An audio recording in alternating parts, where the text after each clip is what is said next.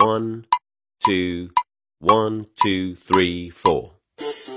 大社会，小新闻，新鲜事儿，天天说。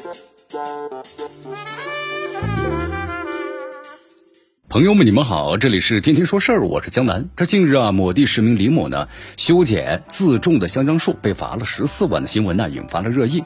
这树呢是李某自己买后种下的，因为呢影响采光，这李某请工人呢把树的树杈呢全部给砍除了。但此举呢引来了行政的罚单，而且数额不低啊，这令当事人感到呢委屈和不解。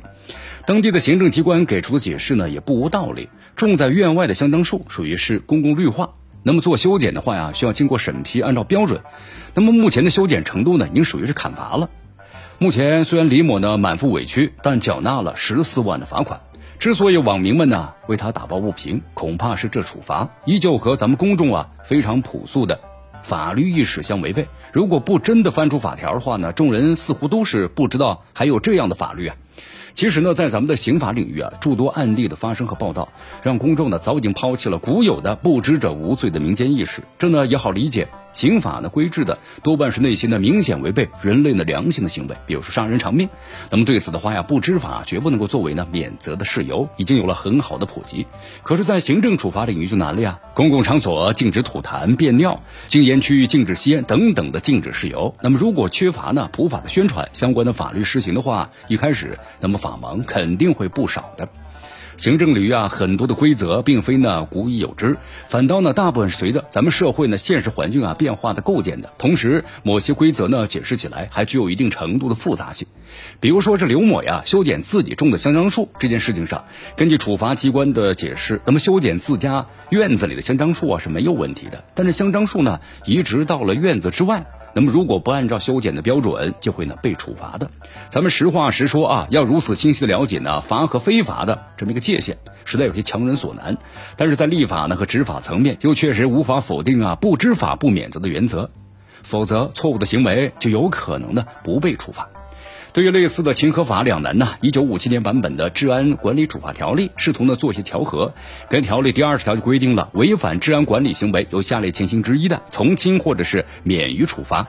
那么其中第一款就是啊，确实不懂治安管理规则的。但是呢，该条例在一九八六年修订时被删除了，后续呢修订的时候也没有再重现。这也就说明了情和法两难，也是呢立法上的难。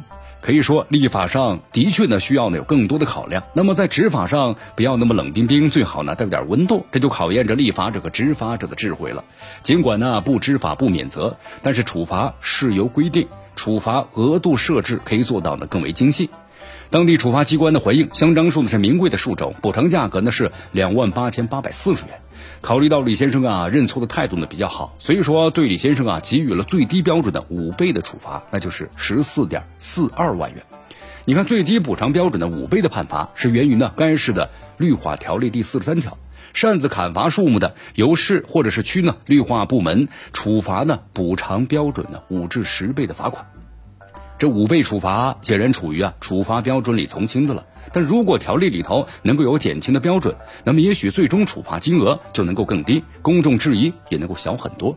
那么既然呢不知法不免责，那如何让公众去更知法呢？越细致越具体到某个片区、某类人群的做法。那么越需要呢做到足够的提示义务，而相关的执法部门也确实有谁执法的谁普法的责任。比如说李某家所在的小区，可以给每棵大树啊系上一块啊提示牌，上面写着砍伐树木将被重罚，香樟树呢是国家二级保护树种等等。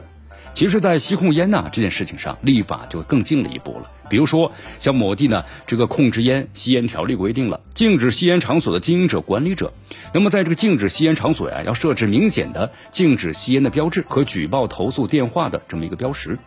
要知道，咱们公众的法律意识的培养啊，不是一朝一夕，但是每一次引发公众的案例发生了，都不妨呢成为是普法和修法的契机。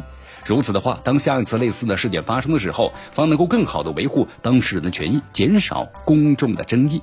这里是天天说事儿，我是江南，咱们明天见。